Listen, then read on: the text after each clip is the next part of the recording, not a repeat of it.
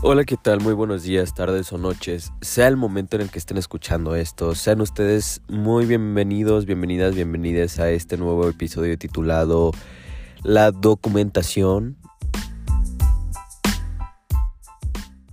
Y sí amigos, así es, hoy les quiero hablar sobre la, la documentación. Pero bueno, no sin antes comunicarles que estoy grabando esto a las 6.56 de la mañana el día de 15 de noviembre de 2022. Y vaya, eh, estoy en un parque eh, estacionado, estoy dentro de mi coche, hace muchísimo frío, estoy tapado con un, una chaqueta de mi mamá y bueno. Este aproveché para hacer este para contarles sobre la documentación, el cambio de nombre, todo eso porque Mm, si han escuchado mis episodios pasados, eh, les había estado mencionado ese tema, pero como muy este muy sobre el agua, ¿no? Entonces, ahorita que ya investigué muchísimo, que ya este hice el primer paso y todo, la verdad, se me hizo súper importante grabar un episodio específico de ese tema porque wow, o sea, de verdad, wow lo difícil que es. Y ahorita les voy a contar por qué.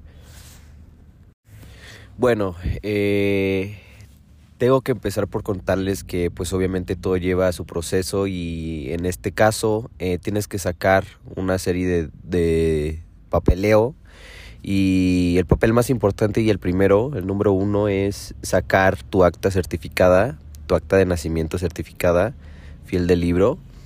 Y bueno, eh, obviamente pues eso tienes que hacerlo en el lugar donde naciste.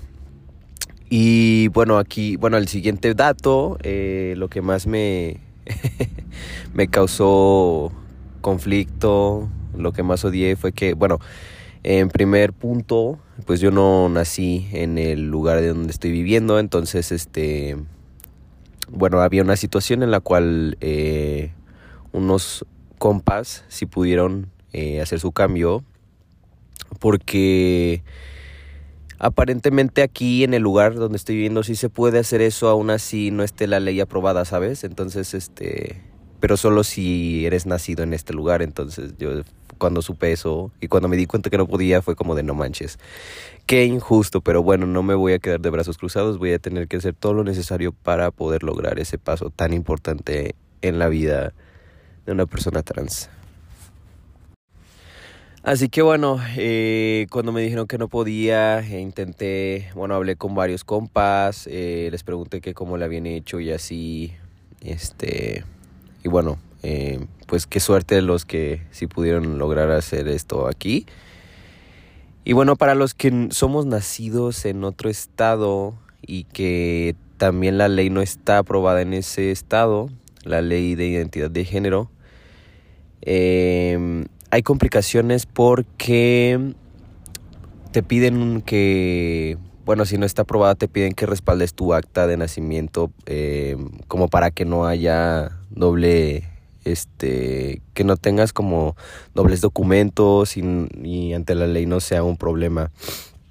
Entonces, bueno, eh, ajá, el primer paso es sacar tu acta certificada. De ahí tienes que ir a Ciudad de México a pues sí, hacer todo el papeleo. Eh, tengo entendido que te piden una serie de documentos aparte de, de este del acta. Tienes que tener una una este ay, perdón es que estoy me distraigo un poco con los con lo con el ambiente con los carros, pero bueno, me voy a tratar de concentrar un poco más. Ajá, te piden una comprobante de domicilio de Ciudad de México y este y creo que en algunos casos también te piden testigos. Pero bueno, entonces este con esos dos papeles puedes ya continuar a hacer tu ah y también obviamente pues la INE no eh, bueno vas a Ciudad de México a los arcos de Belén al registro civil que es el más indicado porque pues obviamente hay más registros civiles pero eso depende de pues de la ubicación no pero el más adecuado sí para quien el dato para quien quiera ir o vaya a hacer el proceso es en Arcos de Belén. Entonces, bueno, eh, tienes que hacer previa cita, tienes que... Pues es que la verdad sí tienes que tener todo en regla antes de ir porque al menos como yo que vivo en otro estado pues implica más organización. Un punto bueno y a favor es que hay grupos de hay grupos LGBT de la comunidad que te ayudan a hacer ese proceso. O sea, literalmente se dedican a, ayudarte a llevarte de la mano a hacer todo ese proceso y también de hecho tienen paquetes, bueno, no paquetes, hay alguien hay hay personas, mejor dicho, perdón. Hay personas que se dedican a acompañarte a hacer todo ese proceso, pero obviamente con una cuota de recuperación, porque pues de eso viven, ¿no? Eh, lo cual se me hizo muy padre. Eh, y bueno, eh, escribí a varias, a varias personas, a varios grupos de la Ciudad de México, de la comunidad del GBT. Y bueno, estuve preguntando cómo, cómo le hicieron, cómo era, porque la verdad es que es un mundo, ¿eh? O sea, nadie te explica esto y lo difícil que es. Entonces, este... Y bueno, como saben, en ciertos estados pues está la ley aprobada. Em, pero en esos estados tienen su propio reglamento. Yo quería hacerlo en la ciudad de Puebla, en el estado de Puebla, y pues no se puede porque es un poco más tardado y más este te piden otros requisitos.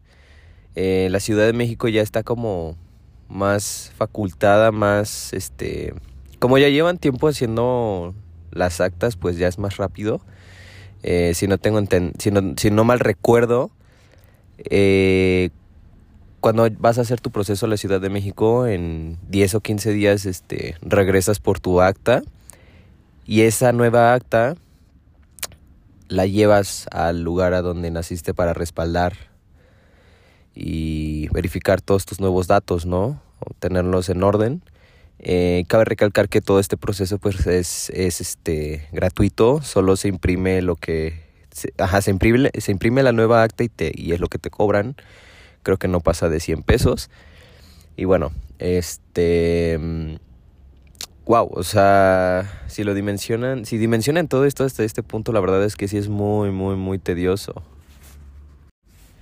Pero pues sí, amigos, es una realidad, es una triste realidad tener que hacer todo esto y que por encima pues sea un, poco difícil o al menos para alguien este vaya o sea por ejemplo yo que pues tengo que conseguir todo ese dinero para viajar andarme moviendo porque pues tengo que ir primero a Ciudad de México y de Ciudad de México esperar a que me den la nueva acta y de la y la nueva acta tener que ir a donde nací.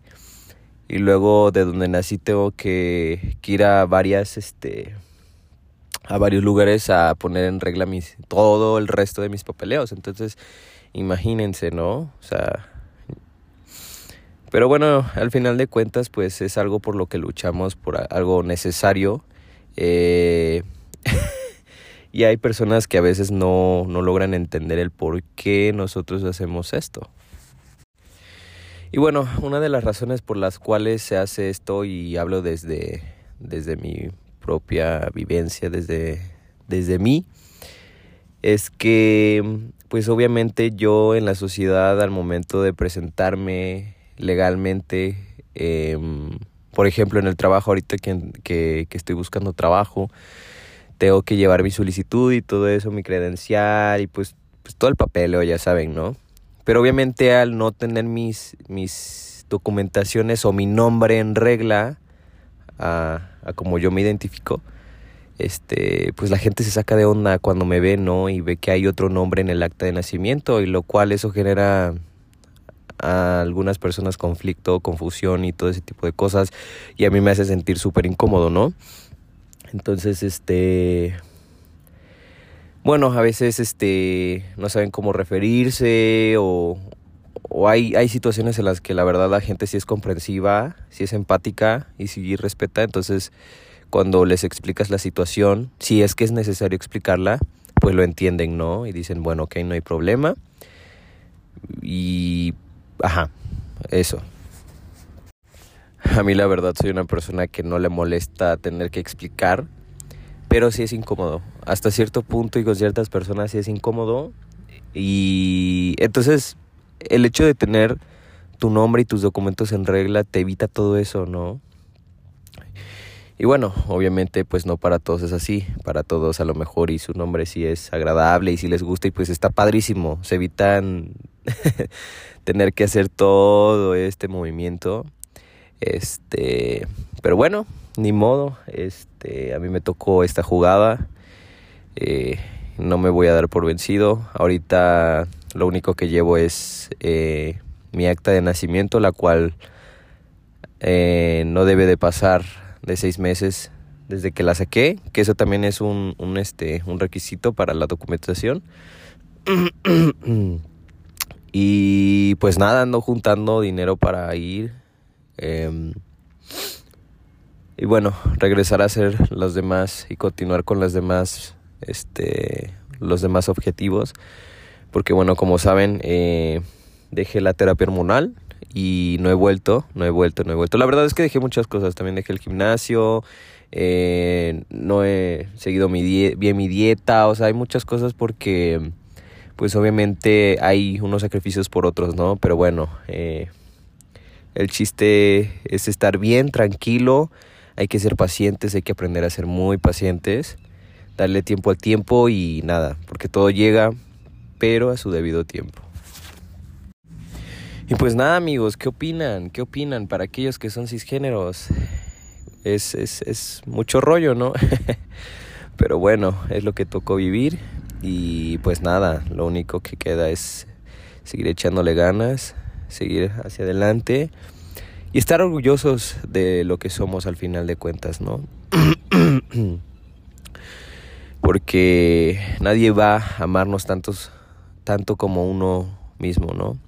Entonces, no pasa nada, todo pasa por algo. Eh, hay que tener la actitud en alta, siempre optimistas. Y pues nada, ya saben que pueden contactarme para cualquier duda. Eh, igual estaría padrísimo si alguien va a hacer el mismo proceso que yo, nos pongamos en contacto para que vayamos juntos. Eh, porque ya saben, siempre que vas a hacer algún trámite o algo o lo que sea que es nuevo, a veces te, te como que dices, bueno, me gustaría ir acompañado, ¿no? Pero qué mejor que sería con alguien que está pasando por lo mismo que tú. Y bueno amigos, hemos llegado hasta el final. Eh, la verdad es que sí quería contarles esto. Ahorita fue de que muy breve, pero bueno, ya les estaré actualizando eh, próximamente qué es lo que he estado haciendo. Eh, y pues nada, esperemos que esto se haga rápido porque de verdad ya no aguanto más, ya no aguanto más con un hombre con el cual no me identifico y varios, varias, varias por ahí me van a entender. Y pues nada, eh, mis próximos objetivos son regresar al gimnasio, regresar a la terapia hormonal obviamente, llevar todo bien en regla, los chiqueos, todo. Eh, y ya de ahí necesito, bueno, mi meta como más grande pues es operarme, ¿no? Pero bueno, a lo mejor eso se logre en el próximo siguiente año, eh, porque también es algo de lo que debemos de hablar.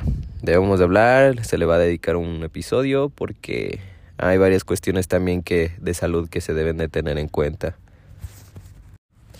Y bueno amigos, sin nada más que decirles, yo me despido. Eh, espero que les haya gustado mucho este episodio y que les haya ayudado en algo. Ya saben que me pueden contactar en mis redes. Eh, mi Instagram se las dejo en la descripción de este episodio. Y pues nada, estamos en contacto. Nuevamente muchas gracias por escucharme, por seguir este, esta trayectoria. Yo feliz de contarles mi vivencia, porque sé que alguno o alguien por ahí le va a servir. Así que pues nada, un gusto. Nos seguimos escuchando en el próximo episodio, amigos. No olviden eh, seguirme, seguirme en este podcast, que la verdad lo hago por, por gusto. Em, no busco seguidores. O sea, sí, que obviamente lo hago para quien lo necesite, pero pues si les gusta mi contenido, si les gustaría que hablara de algo más en específico o en otra cosa o fuera de, estos temas también estaría muy padre. Em, pues ya saben que pueden escribir en la cajita de Spotify. Creo que nada más se pueden, se pueden en Spotify eh, dejar comentarios. No he checado en las otras plataformas, la verdad, pero bueno, igual ya saben, pueden escribirme en mi Instagram. Eh, y pues nada, eh, Les quiero mucho, cuídense, sigan eh, usando cubrebocas, lávense las manos, coman, duerman y pues nada, tomen agua. Nos vemos en el siguiente episodio, nos escuchamos, perdón. Chao.